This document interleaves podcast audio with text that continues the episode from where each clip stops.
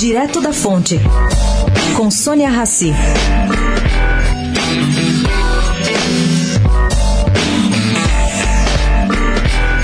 Alguns congressistas, ao que se apurou, vão se insurgir contra o acordo que a Petrobras fechou nos Estados Unidos para não ser processada.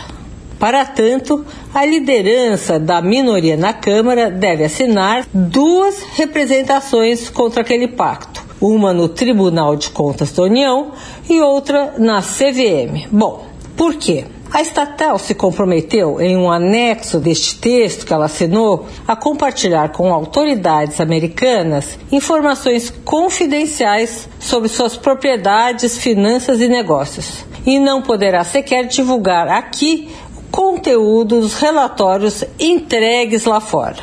Um detalhe aqui, em tempo.